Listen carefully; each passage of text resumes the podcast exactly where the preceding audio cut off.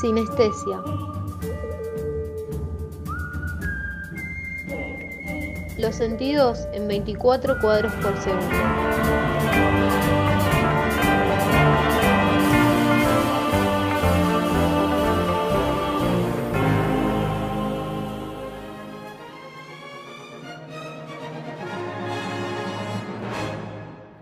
Hoy, en un nuevo capítulo de Sinestesia, hablamos de la corriente de cine conocida como expresionismo alemán. Deutscher Expressionismus. Un poco de contexto. El expresionismo fue una corriente artística de fines del siglo XIX y comienzos del siglo XX. En contrapunto con el impresionismo, su esencia era la subjetividad. El cine expresionista surge como reflejo de la derrota alemana tras la Primera Guerra Mundial.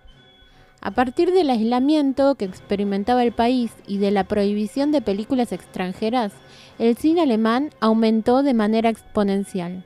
Las temáticas fueron muchas y muy diferentes. Una película podía ser futurista y otra tener una historia en el medioevo. El expresionismo alemán nos muestra la lucha de clases, la corrupción de quienes tienen poder, lo sobrenatural, lo fantástico, lo desconocido, la evolución de la tecnología, por ejemplo. Seguramente el principal atractivo de estas sea su anormalidad escenográfica, con chimeneas oblicuas, reminiscencias cubistas, ventanas en forma de flecha, decorados con perspectivas falseadas, irreales y cercanos a la pesadilla. Los actores lucían maquillaje extravagante y muy marcado, acompañado de actuaciones exageradas, de movimientos abruptos y teatrales, que representaban la visión interna de lo que los personajes querían expresar.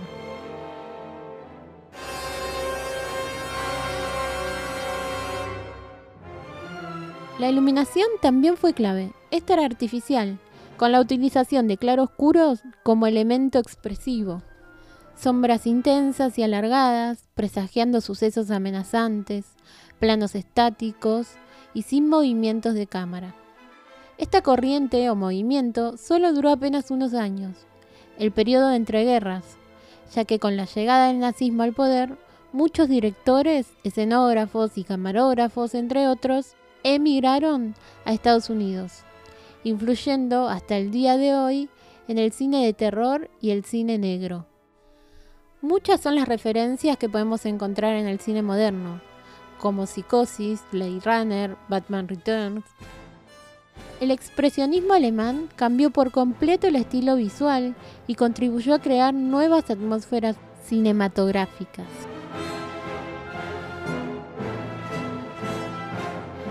Entre los directores más destacados podemos encontrar a Fritz Lang, Paul Vigna, Pabst, Murnau, Robert Bittner, por ejemplo. Hay un montón de películas en YouTube, gratis, subtituladas y con excelente definición y calidad. Aunque algunas no tanto. Hoy solo les conté un poco de este maravilloso movimiento. Ahora les dejo a ustedes descubrir el resto. Chau, chis.